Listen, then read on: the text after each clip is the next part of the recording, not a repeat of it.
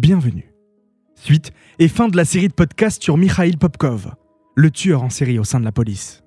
Si ce n'est pas déjà fait, je vous invite à aller écouter les autres épisodes juste avant.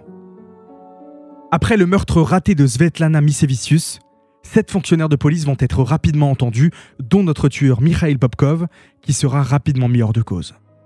La police locale décide de maintenir les journalistes à distance, leur réputation doit rester intacte.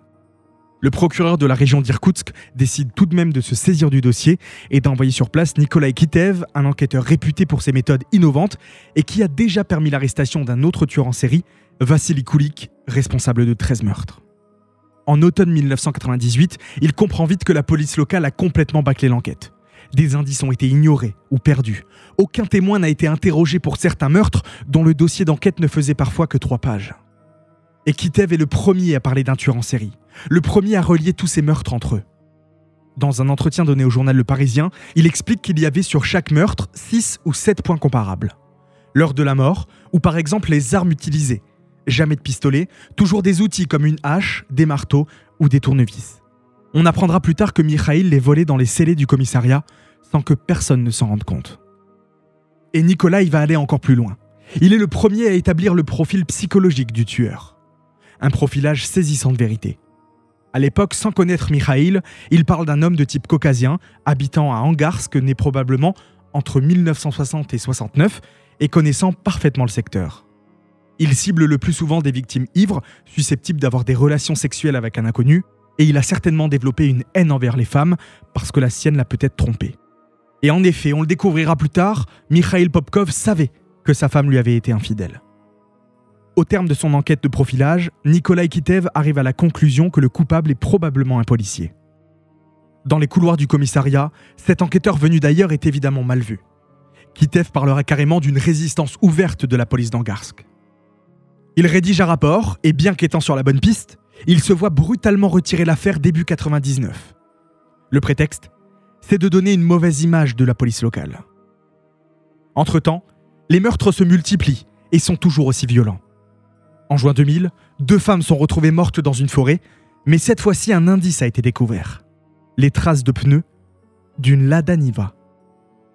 C'est Andrei Chestopalov qui est désormais en charge de l'enquête il va une nouvelle fois convoquer Mikhail pour l'interroger. Et bien qu'il le trouve très bizarre et suspect, le tueur ne lâche rien. Interrogé aussi, sa femme va l'innocenter en déclarant que son mari est impuissant sexuellement à cause d'une syphilis. Même si André a des doutes et pense tenir la bonne personne, Popkov doit être libéré. Il échappe encore une fois à la justice. Il va ainsi rester dans les rangs de la police jusqu'en 2002. À cette date, il est assistant opérationnel, il aide les enquêteurs et sert de chauffeur en se rendant sur les scènes de crime qu'il a lui-même commis. Parfois, il dit qu'il s'y rend seul pour être sûr de ne pas se tromper de chemin en emmenant les enquêteurs sur place. En réalité, il s'y rend pour vérifier qu'aucun indice ne pourra le confondre. Comme une fois où il a récupéré de justesse son insigne de police qu'il avait fait tomber en cachant le corps. Découvrant que sa victime sur place est encore vivante, il a pu l'achever à coups de pelle. De son côté, Nikolai Kitev continue de suivre l'affaire et fait un rapport qui mènera le comité d'enquête, qui est une sorte de FBI russe, à venir sur place. Mais encore une fois, la résistance de la police locale crée un conflit entre ces deux corps de police. Comme en plus la vague de meurtres semble s'être arrêtée, le comité d'enquête est donc dissous en 2008. En réalité, Mikhail a un nouveau travail. Il vend des véhicules et parcourt donc toute la Russie. Il a tout simplement élargi sa zone de meurtre ce sont finalement des tests ADN qui vont le confondre. Très coûteux dans les années 90, il se démocratise par la suite. En 2010, le ministère de la Justice russe ordonne un prélèvement ADN sur 700 policiers. Celui de Popkov sera réalisé en 2012 et correspondra bien sûr à 100% à celui du sperme retrouvé sur une des victimes. Mikhail sera arrêté le 29 juin 2012. L'audience sera ouverte en 2015 et reposera sur un dossier d'enquête qui fera plus de 51 000 pages. Sans surprise, il sera condamné à la prison à vie pour avoir commis 22 meurtres. Plus tard en 2017, il avouera à nouveau 59 autres crimes et sera condamné une nouvelle fois à la perpétuité. L'ultime rebondissement, c'est en 2020, quand il avoue trois nouveaux crimes. Mais pour beaucoup, le maniaque d'Angarsk n'a pas fini de faire parler de lui.